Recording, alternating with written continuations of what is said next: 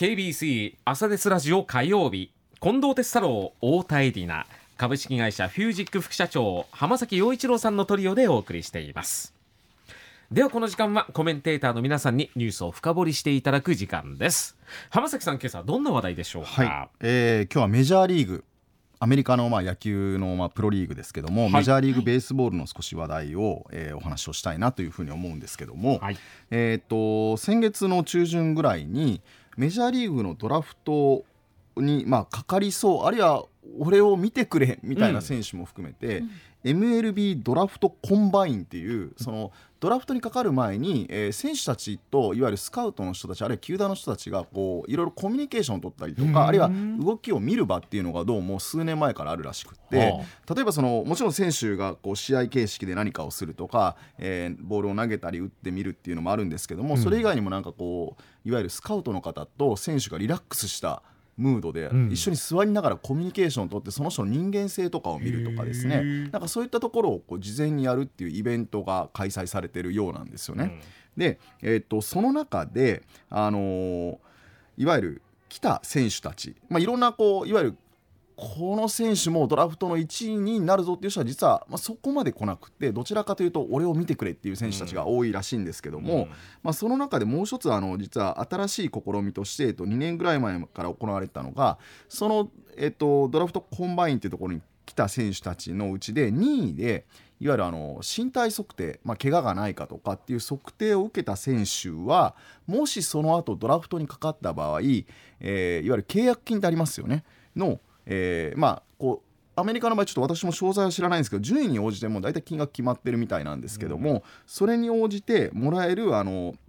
え契約金の75%は必ず保証されるっていう風な特典がつくらしいんですよ。でこれは何かっていうと、あのドラフト後に例えばそのまあ怪我があるかどうかのチェックをした時に、うん、えー、何かがあった場合あのいわゆる契約金を低く抑えようとする動きっていうのはやっぱりどうどうしてもあるらしくって、うん、まあ、そうすると、まあ、いわゆる契約書の交渉に使われて球団としては安い値段で選手を買うみたいなことが起こってしまうので、まあ、選手を少し保護するという、まあ、形からも、えー、そういうふうな、えっと、身体測定を事前にしてくれたら、まあ、その当時どうなってようとちゃんと75%のサラリーを保証するよみたいな、うん、そういうのもありまして、えーまあ、来た数百人の選手たちの、えーまあ、かなり8割ぐらいの選手たちがそういう測定を受けるっていうふうに、まあ、今なってるんですね。でもじゃあその測定っていうのが、まあ、単なるその身体測定ではなくて実は動きの測定とかをするようになっていてその動きの測定っていうものに実はテクノロジーが使われていると、うん、でこれがですねこのアップリフトラボっていう会社の、えー、っとまあ、仕組みなんですけども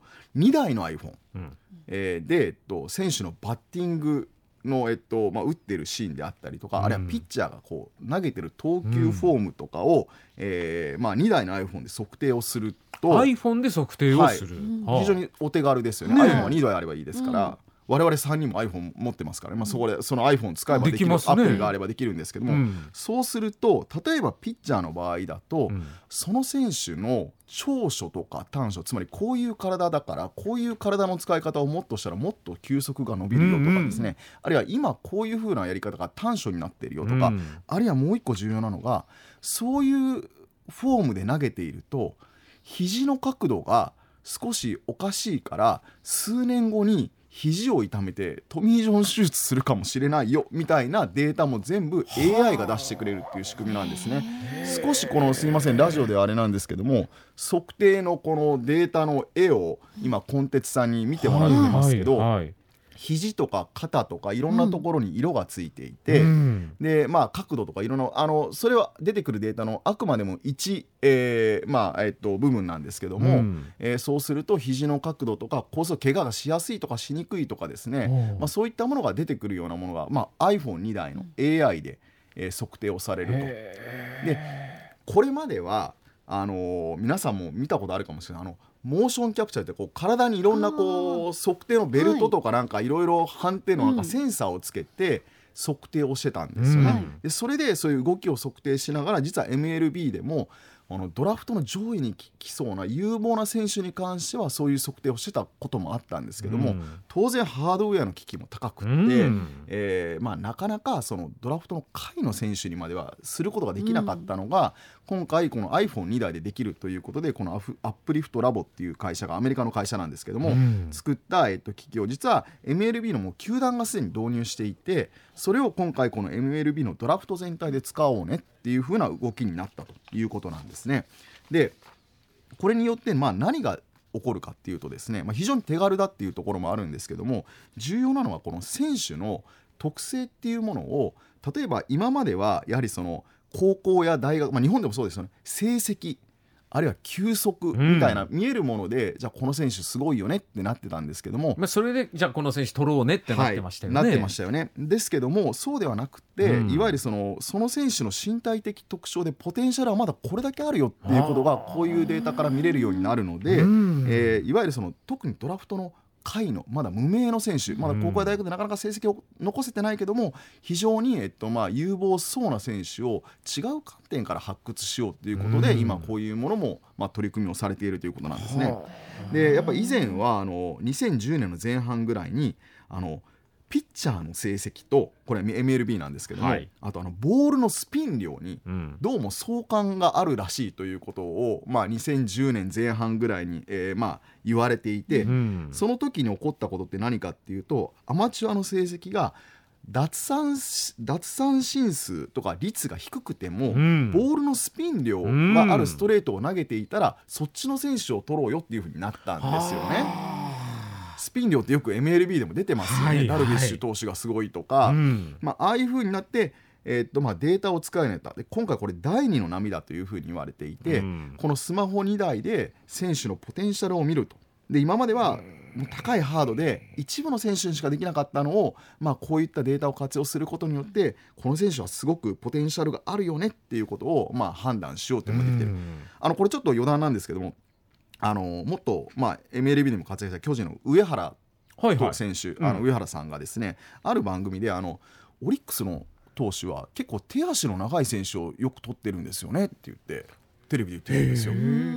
オリックスの投手。投手、まあ、今軒並み皆さん成績がいい、まあ、山本由伸山下俊平太宮城まあ山岡もいますし、はい、まあそうですよね。まあ宮城投手は左ピッチャーの特徴はまた別であると思う。結構オリックスはそういう投手を取る傾向にあるってことをポロッとあのテレビ番組でもおっしゃってて、はあ、多分その、まあ、成績もそうなんでしょうけども何か身体的特徴に何かこうあと育成をつなげて、もしかしてオリックスは成功してるかもしれないっていうところもあるかもしれないですし。まあ、そういったところがあると、まあ、ただもちろんこういう技術を使うっていうことはあの怪我のリスクがこの人あるかもしれないっていうことで、マイナスに働く可能性も当然あるので、うん、あの一概にはプラスの要素だけではないんですけども今 MLB のそのスカウトにおいてはこういう AI を使って選手の、まあ、いわゆる将来性を判断するっていうものが今できつつあるということなんですよ。でこのアップリフト、えーと、ラボっていう会社なんですけどもこれアメリカの、まあ、シリコンバレーの、まあ、ベンチャー企業なんですけども実はこれもはい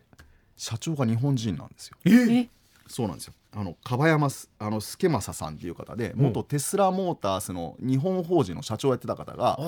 俺こういうことやりたいって2017年に実はシリコンバレーで作った会社で、最初ですねゴルフのスイング解析をしていて実は日本福岡にもあのそのお店あるんですけども、あの世界中で数百店舗実は展開しているところに実はこのいわゆる AI で解析するモーションを解析するのを最初ゴルフに適用して、これ次野球にいけんじゃないかっていうことで野球に転換して、えー、実はと今大成功されて実は日本人の方が社長されてるっていうことで。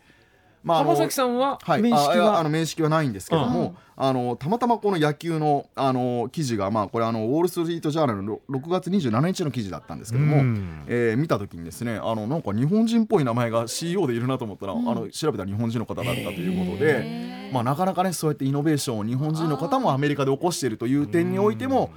嬉しいことだなということで、少し今日はこの記事を紹介させていただいたという状況ですね。ねまあ、これがやがて日本の球界にも導入される可能性十分にある、ね、あるかもしれないですよねもちろん。はい、なかなか興味深いお話でした。ありがとうございました。